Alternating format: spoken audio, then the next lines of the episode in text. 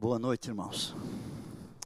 Como foi anunciado, nós vamos ter uma sequência de quatro temas a respeito da Bíblia Sagrada. O primeiro tema de hoje é sobre a revelação, a Bíblia com revelação especial. Num outro domingo, sobre a inspiração da Bíblia.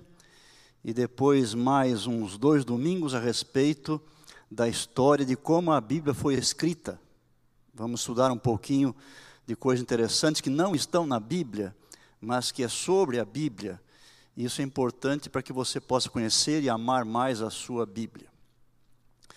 O tema dessa noite então é sobre a revelação. E essa palavrinha ela é usada pelos teólogos com dois significados. A gente usa a revelação de um modo bastante amplo para várias maneiras que Deus usou para mostrar-nos a sua verdade e usa também revelação de modo bem específico para falar sobre a Bíblia Sagrada como revelação. Eu trouxe aqui uma pasta e ao explicar o que é revelação, eu quero fazer uso aqui de algumas coisas que eu trouxe. Essa pasta tem três compartimentos. E eu vou abrir um deles aqui e eu vou mostrar para vocês o que tem aqui. Nenhuma pessoa no universo sabe o que tem aqui, a não ser eu. Quer dizer, no universo não, no planeta Terra. Só eu sei o que tem aqui, tá bem? Você pode imaginar o que tem aqui dentro. Você pode pensar assim: bom, estamos em uma igreja, ele é pastor, deve ter uma Bíblia, um inário, quem sabe uma caneta, um caderno, um livro da irmã White. Você pode imaginar algumas coisas aí, né? Mas vamos ver o que, que tem aqui. É, você não sabe o que tem aqui. Vamos lá. Primeiro, um peixinho de vidro. Colocar uma corzinha amarela nele. Um prendedor de roupa. Uma pequena cabaça, você não pode ver, mas aqui tem em relevo uma cena de Natal. E essa cabaça eu ganhei ela lá no Peru. Um garfo. Tem mais coisa aqui. Aqui tem um slide. Esse slide aqui é de uma igreja. Está iluminada à noite, igual esta, esta a nossa aqui agora e é da Igreja Central de Porto Alegre, de quando eu fui pastor lá há muitos anos. E tem mais aqui esse objeto.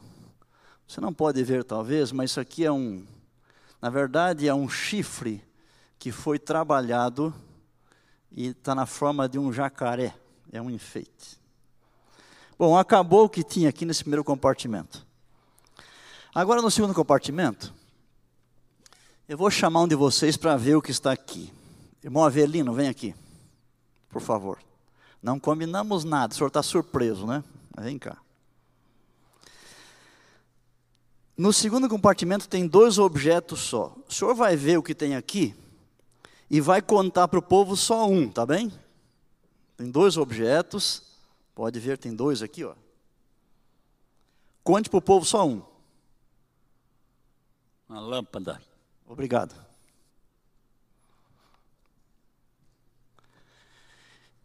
E nós temos aqui agora um terceiro compartimento. E aqui tem alguma coisa, mas eu não vou dizer o que é. O que, que eu acabei de fazer aqui, irmãos? Nesta pequena encenação. O que, que eu fiz aqui? eu fiz uma revelação. Revelação é isso, é mostrar o que estava oculto, escondido, encoberto. E a doutrina básica do cristianismo é a revelação. O nosso Deus é um Deus que se revela. Coisas que impossíveis para nós conhecermos, sabemos, Deus nos mostrou de algumas maneiras. Mas Deus não revelou tudo, como eu aqui também não revelei tudo. Tem coisa que eu guardei para mim, porque eu quis. A pasta é minha, os objetos são meus. Eu escolhi não mostrar para você alguma coisa. E tem coisa que eu mostrei só para alguém. E eu pedi para alguém contar para você uma parte, a outra eu pedi para ele não contar. É mais ou menos assim que funciona também a revelação de Deus. Então, revelar é mostrar, tornar conhecido algo que estava oculto.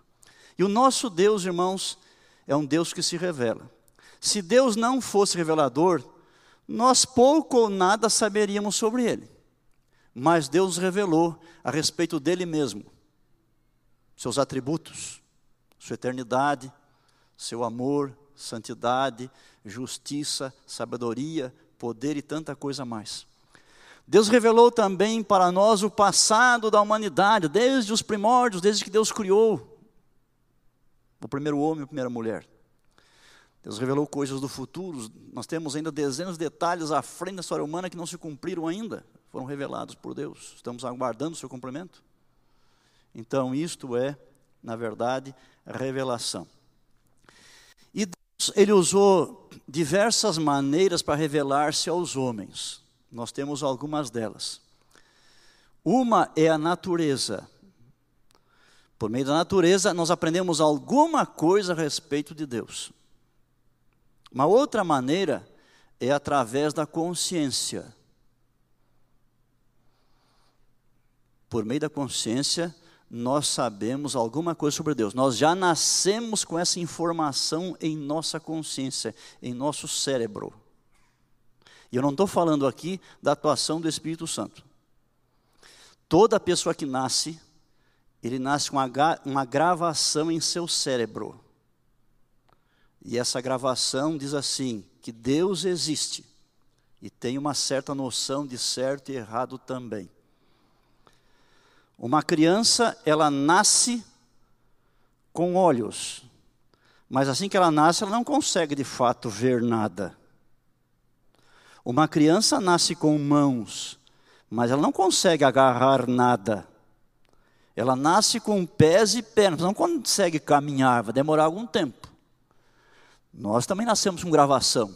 A gente não sabe disso, mas está lá. E a partir do momento começa a funcionar dizer-nos há um Deus. E nós temos uma noção também de certo e errado. Então Deus nos fala por meio da natureza, por meio da nossa consciência. Deus nos fala também através dos acontecimentos da história. E Deus nos fala por meio da Bíblia.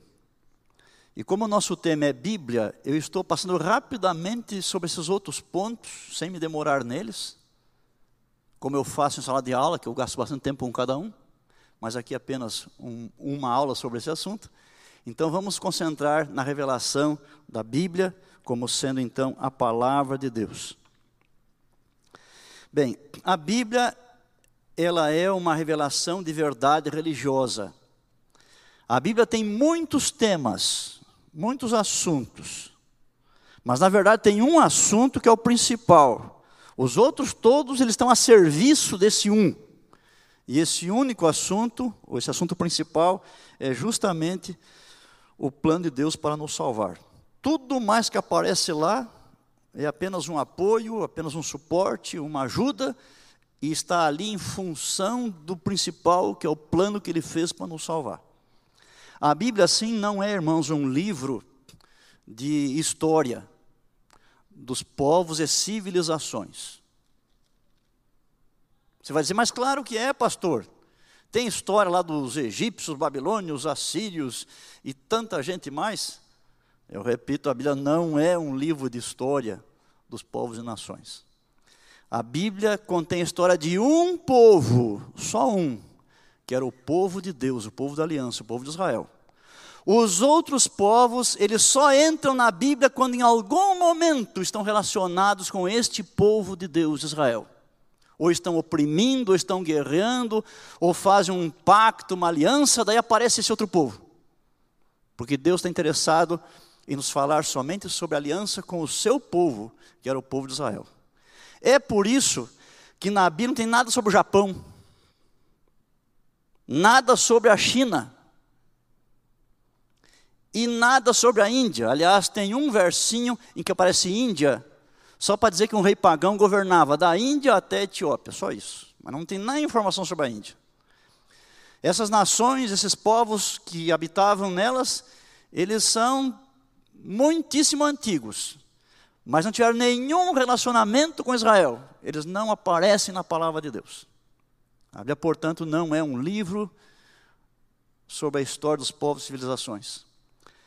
A Bíblia também não é um livro de ciências.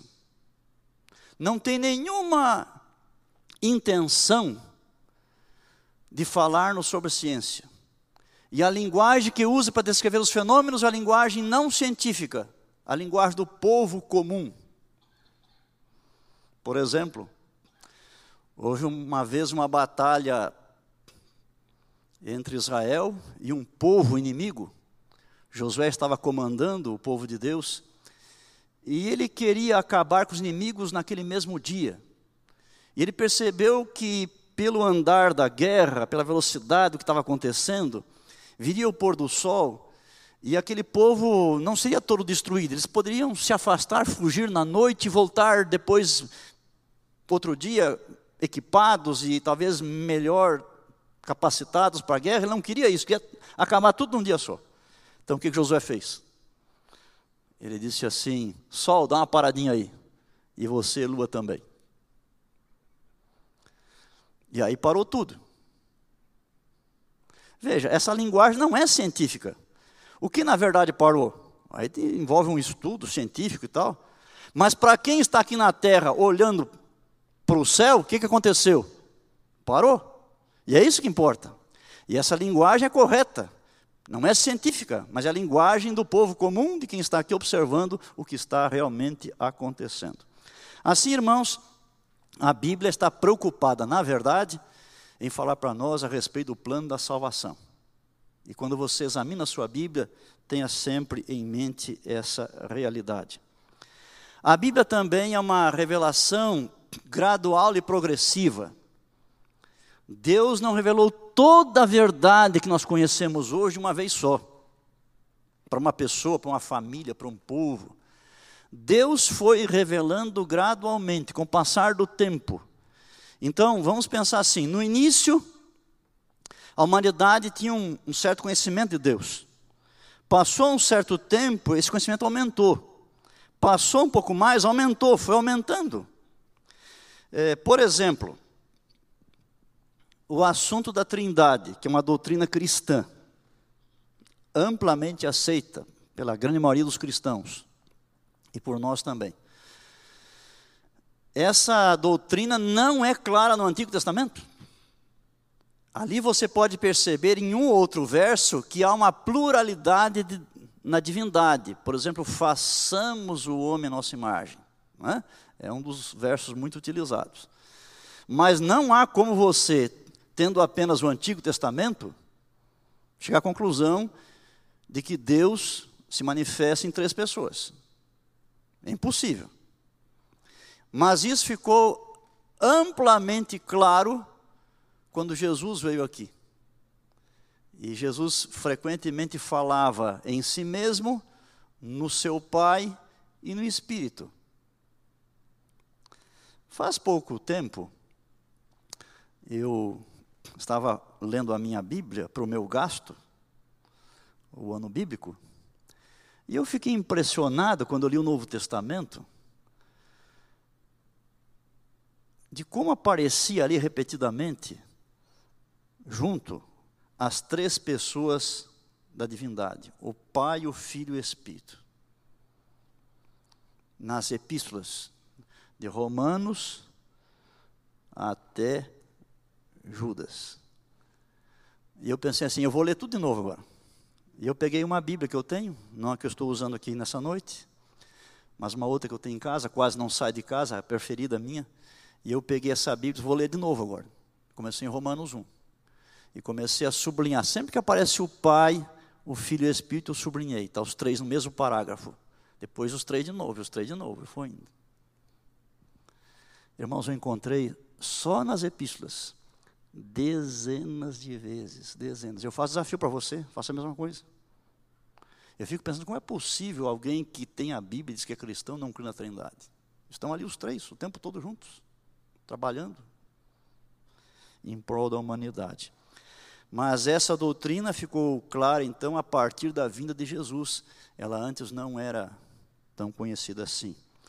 O próprio tema do Espírito Santo, o Espírito Santo está presente na Bíblia desde a primeira página. Lá em Gênesis 1, verso 2, ele já pairava sobre as águas, né?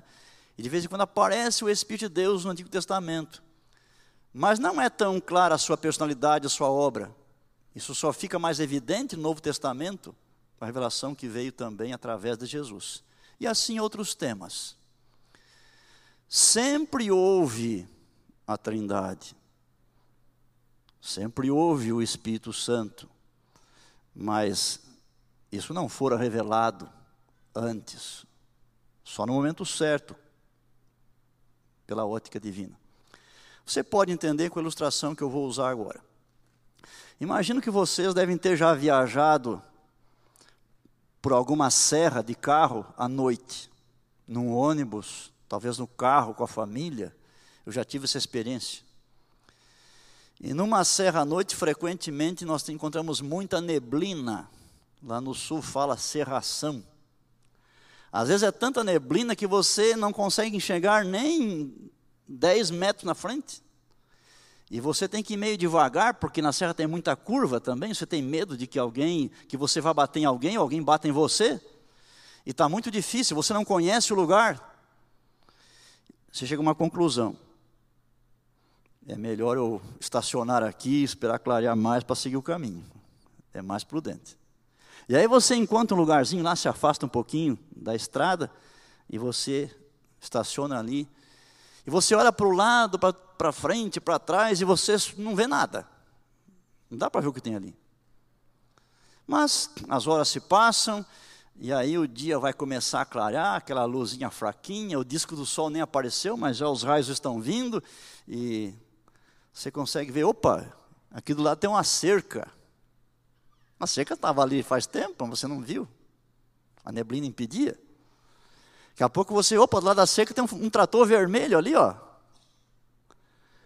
Aí clareia um pouco mais, você vê, olha que campo de trigo bonito, olha como vai longe, vai, sobe morro e se perde ao horizonte.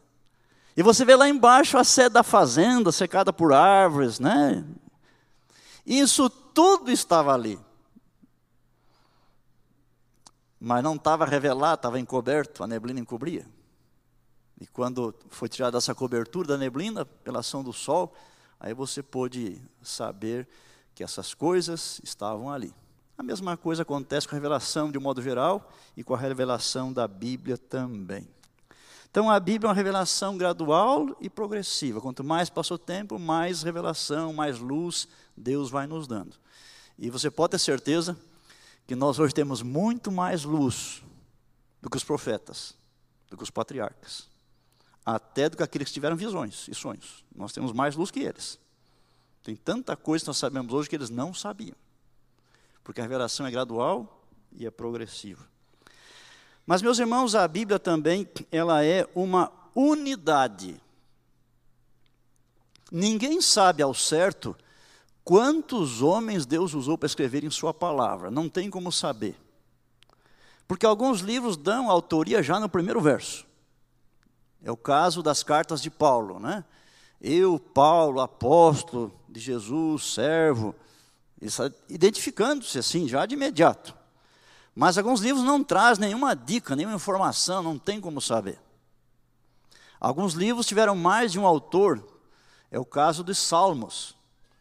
No livro de Salmos nós temos pelo menos oito autores ou grupos de autores. Porque junto aos títulos de cada salmo tem lá o nome né, de alguém. Dos 150 salmos, arredondando, nós temos 100 salmos que trazem o nome de alguém lá em cima. Os outros 50 não têm identificação. São chamados salmos órfãos. Desses 100, 73 são de Davi. Mas aparecem outros nomes. Moisés, Salomão, Emã, Etã, Gedutum, Asaf, Coré.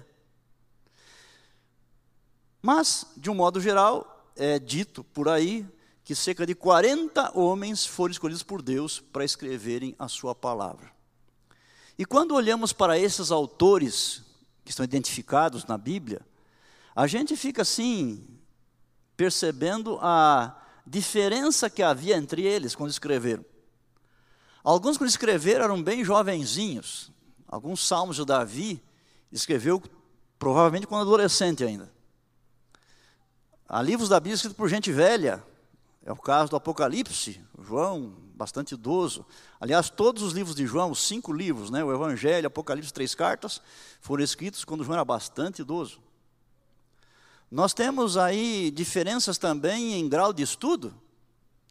Alguns eram pescadores, outros eram agricultores, mas havia também lá gente estudada, gente que havia passado pela universidade, como é o caso de Daniel, de José, de Moisés.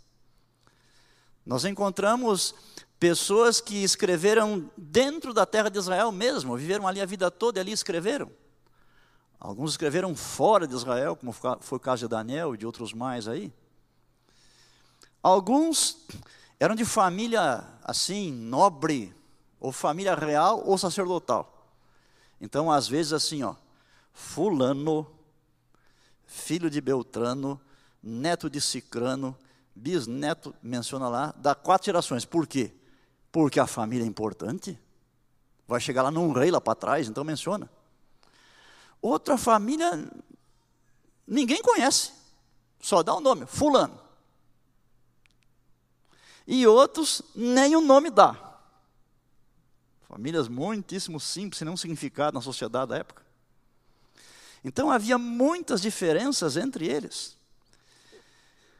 Eles usaram muitos gêneros literários para escrever também. Você tem provérbios, parábolas, narrativas, profecias, apocalíptico, na forma de documentos, genealogias e tanta coisa a mais. Mas é interessante que, apesar de todas as diferenças, eles se harmonizam. Eles confirmam o que um diz, o outro também diz. Eles estão em plena harmonia. Isso é maravilhoso. Isso de fato é sobrenatural. Mas tem um segredo. Qual é o segredo da unidade da Bíblia? É o Espírito Santo. O Espírito Santo. Então estamos nos lembrando de um verso da Bíblia. Porque homens santos falaram da parte de Deus movidos pelo Espírito Santo. Quem estava por detrás de Davi era o Espírito Santo por trás de Salomão, por trás de Paulo, de Pedro, de João, de Moisés. Aí está o segredo. O verdadeiro autor da Bíblia, né? Eles foram escritores. É o Espírito Santo. E quando o Espírito comunica alguma coisa por meio de um, ele não vai se contradizer comunicando outra diferente por meio de outro. Então, o Espírito Santo é o segredo da unidade que há na palavra de Deus. Mas a Bíblia também tem para nós um papel iluminador. Quando nós nos dedicamos a estudar a Bíblia, nós somos iluminados e aprendemos muitas coisas importantes também. A Bíblia ilumina, por exemplo, a natureza. Eu mencionei há pouco que Deus revela-nos alguma coisa sobre si mesmo pela natureza. Todavia, como nós estamos num mundo onde impera o pecado, o pecado veio e maculou, entrou na natureza. A natureza hoje não revela com perfeição o que revelava quando ela era perfeita. A natureza está mesclada com o pecado. Então causa um pouco de confusão a revelação da natureza. Por exemplo, você vê num bosque tem um ninho de passarinho.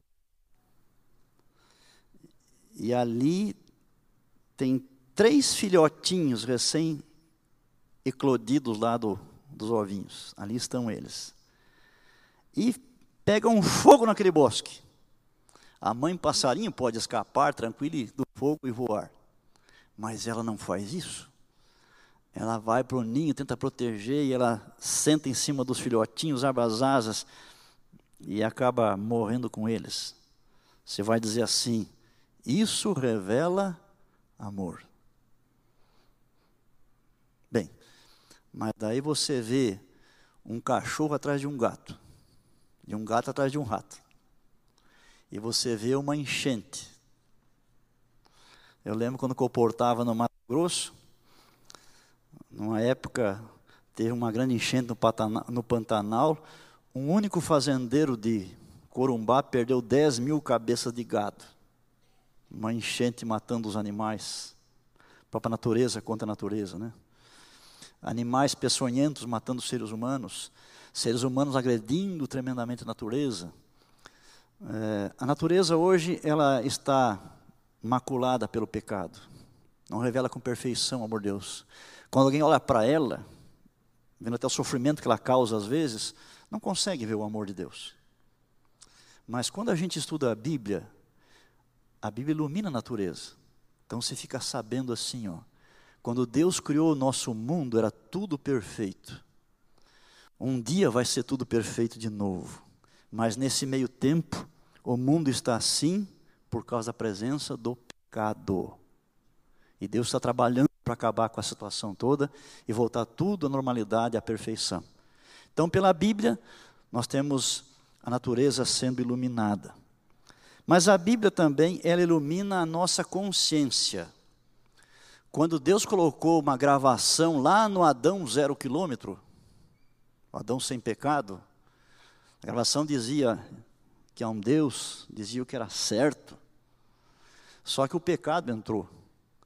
E o pecado começou a complicar as coisas, obscurecer. E hoje todas as crianças que nascem, elas nascem com a gravação, mas está meio apagada. Em alguns está bastante apagada, por causa do pecado. E tem coisas que a gente, a gente acha que é certo, não vê mal nenhum. E quando a gente faz essas coisas, a consciência não acusa.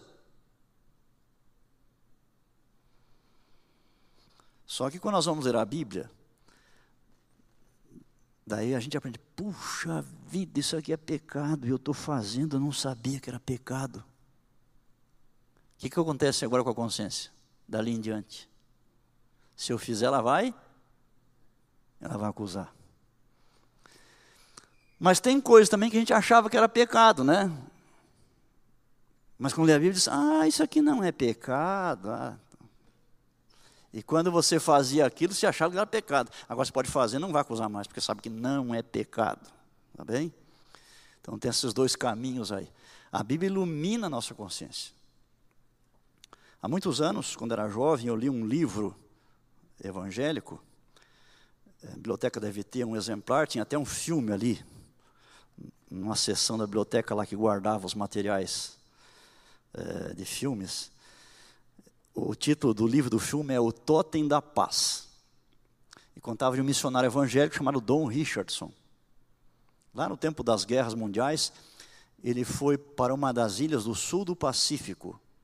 Naquelas ilhas nunca havia ido ali qualquer homem branco, nunca. Ele foi o primeiro. E ele foi para evangelizar. E ele chegou ali e ele causou um alvoroço naquelas ilhas e entre aquelas tribos. Por quê? É, primeiro, por causa da sua pele, uma pele branca, diferente da pele. A língua dele também era bem diferente. As roupas que ele usava, os apetrechos que levava, tudo era diferente, causou um impacto naquelas pessoas. Mas tinha uma missão: evangelizar. Ficou lá muito tempo com eles aprendendo os costumes, aprendendo a língua. E era muito comum à noite, os nativos se reuniam ao redor de uma fogueira, todos se assentavam ali, e sempre os, os antigos contavam as histórias do passado, da, das famílias, das tribos e tal. E esse missionário, ele acompanhou eles por muitos anos, contando as histórias e aprendendo a língua, enfim. Lá pelas tantas, ele imaginou que já sabia o suficiente da língua para poder também contar para eles. E pensou, eu vou começar a evangelizar esse povo aqui agora. E ele pediu licença para os caciques, aí disse, olha, eu tenho uma história para contar também, eu posso contar? Claro, pode contar. E ele resolveu contar direto o miolo do plano de salvação sobre Jesus, foi direto em Jesus. como ele deixou os céus ou essa terra, como foi um homem bom, como curava, como ensinava, como fazia o bem, e falou na morte de Jesus, seu sofrimento tal. E quando ele acabou a história, o povo estava assim, comovido, o povo estava realmente impressionado, impactado pela história do Evangelho. Só que ele percebeu que tinha algo errado. Porque na cabeça do povo, o herói não era Jesus, era Judas. O povo ficou encantado com Judas, não com Jesus. Ele pensou: será que eu troquei umas palavras aqui? Eu, eu ensinei errado? O que, que eu fiz? Por, que, que, por que, que o povo gostou de, Jesus, de Judas e não de Jesus? E ele começou a conversar, conversar e tal, pesquisou e descobriu. Descobriu. É que naquela região do mundo, entre aquelas tribos, a principal virtude era a traição. Eles eram tribos canibais. Eles lutavam uns com os outros, quando matavam o inimigo, eles comiam o inimigo. E, e eles, frequentemente eles faziam amizade com alguém de outra tribo e cevavam amizade, cultivavam amizade por semanas, por meses, por mais de um ano. De repente, lá, quando o outro menos esperava, virava as costas, ele matava o camarada e depois acabava comendo ele. E quando ele contou como Judas cevou a amizade com Jesus por três anos, Ficou sendo amigo de Jesus por três anos, depois deu bote lá e traiu a Jesus. E eles ficaram maravilhados com Judas. Por que eu conto essa história? Para mostrar que o pecado afetou profundamente a nossa consciência. E nem tudo que a gente pensa que é certo é certo, e que é errado é errado. Mas quando a gente lê a Bíblia, a Bíblia vai restaurando a nossa consciência, tornando-a mais parecida com a consciência de Adão quando Deus o criou. Tá bem? Esse é um grande valor que há para nós no estudo da palavra de Deus. Mas a Bíblia também, irmãos, ela ilumina a própria história. Nós temos hoje muitos historiadores no mundo, e tivemos já no passado. O que, que eles fazem? eles contam a história, contam o que aconteceu. Às vezes dão uma romantizada, uma enfeitada também, né, como fazem com a história do Brasil. Aí. De vez em quando algum tenta explicar, não só contar, mas explicar porque aconteceu. Mas a Bíblia faz uma coisa que nenhum livro faz. A Bíblia não somente conta o que aconteceu, ela explica porquê daquilo. Por que aquele império surgiu, por que aquele império caiu, por que houve aquela guerra, ela conta. E como Deus lê o coração das pessoas envolvidas, a Bíblia pode dar até a motivação de quem fez o que fez. Nenhum livro faz isso. E a Bíblia faz mais uma coisa também. A Bíblia, além de contar a história e além de explicar, ela faz surgir a história, as profecias da Bíblia escrita séculos antes, de repente aquilo acontece exatamente como Deus falou que ia acontecer. Exatamente. Nos, nos detalhes mínimos assim. Por exemplo, mil anos antes de Cristo nascer, Davi escreveu o Salmo 22. E no Salmo 22, já começa assim: Deus meu, Deus meu, por que me desamparaste? que Cristo ia pronunciar na cruz mil anos depois. Nesse salmo, ali está escrito que as mãos e pés vão ser traspassados. Qual é o tipo de morte que traspassa mão e pé? A crucifixão, escrito mil anos antes. Mas diz assim, ó, as vestes repartidas pelos soldados, mas a túnica não. A túnica vai ser sorteada. Mil anos depois, exatamente isso aí. Veja, Deus faz brotar a história. Deus anuncia os impérios que vão cair e vão surgir, às vezes com muitos detalhes. Então a Bíblia, ela ilumina a história. E eu termino dizendo também para os irmãos que a Bíblia, além de iluminar a natureza, a consciência e a história, a Bíblia também testifica a respeito de Jesus. E agora nós temos João 5, verso 39. Você lembra o que diz lá? Examinais as Escrituras, porque cuidais ter nelas a vida eterna, são elas que de mim testificam. A Bíblia fala a respeito de Jesus, não é? A Bíblia tem um eixo. Todos os milagres, profecias, capítulos, versículos, narrativas, parábolas, literatura sapiencial, tudo que tem ali tem um eixo. E esse eixo é Cristo, Sua pessoa, Sua missão, Sua obra, o que Ele tem realizado realmente por nós.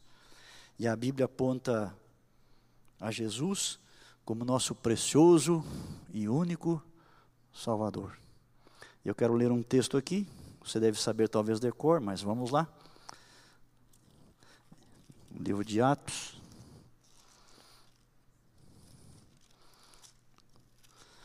capítulo 4, verso 12. O apóstolo Pedro disse assim: E não há salvação em nenhum outro, porque abaixo do céu não existe nenhum outro nome dado entre os homens pelo qual importa que sejamos salvos. Em 1959, os jornais de Sydney, na Austrália, trouxeram nas manchetes a história de um salvamento recorde naquele lugar. Ali nas praias de Sydney, os lugares são paradisíacos.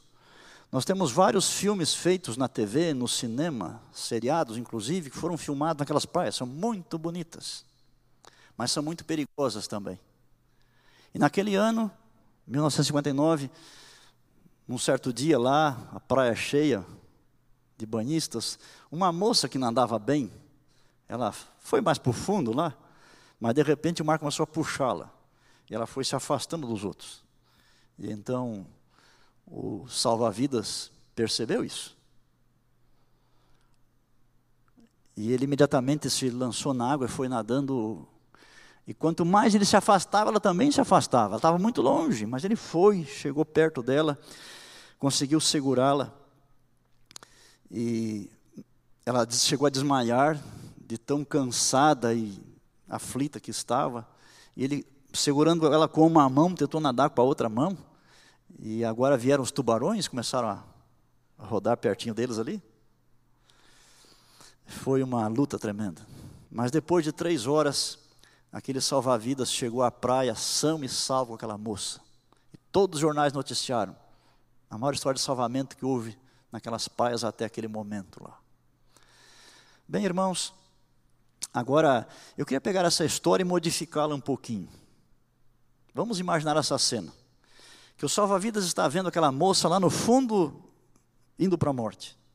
E ele tomasse um megafone e ele gritasse: Ô moça, você aí no fundão, tá difícil, né? Ó, oh, não se preocupe, eu vou levar aí de helicóptero um livro que vai te ensinar como ser a situação. Espera só um momentinho. Ele toma um livro, ele sobe no helicóptero, sobrevoa o local, e quando está em cima da moça, ele grita: Ó, vou soltar o livro aí, não preocupe que a, a água não vai estragar, as partes são classificadas, aí está tudo que você precisa para você sair da situação. Lá vai o livro. E joga o livro para ela. O que adiantaria isso? Bem, Deus olhou-nos no mar da vida, indo também para a perdição. Ô povinho da terra, vocês estão mal, hein? Mas eu tenho um livro muito bom, chama Bíblia. Eu vou mandar para vocês aí, ó. Lê que vai dar certo, tá bem? E mandasse a Bíblia. Quantos nós iríamos ser salvos? Quantos? Nenhum nenhum. Aquele moço entrou na mesma situação daquela jovem, arriscou sua vida e a salvou. Jesus entrou em nossa situação, ele veio a este mundo, tornou-se um de nós. Não só arriscou a vida, ele a deu de fato por nós. E ele é o nosso Salvador. Ninguém pode nos salvar, nem a Bíblia Sagrada. A Bíblia não salva ninguém, mas a Bíblia aponta para nós o Salvador e a salvação. Você tem certamente uma Bíblia ou muitas Bíblias. Quanto tempo você tem gasto cada dia para ler a sua palavra, a palavra de Deus? Que Deus impressione o seu coração. E que você decida dedicar tempo à Escritura. E você vai ser ricamente abençoado. Vai receber revelações de Deus sobre Ele mesmo, sobre você mesmo. Na Bíblia aprendemos sobre Deus e sobre nós mesmos. E recebemos não só revelação, mas também recebemos sabedoria para tomar decisões, luz para a nossa vida, força que vem do céu. Que essa seja a sua experiência. Amém.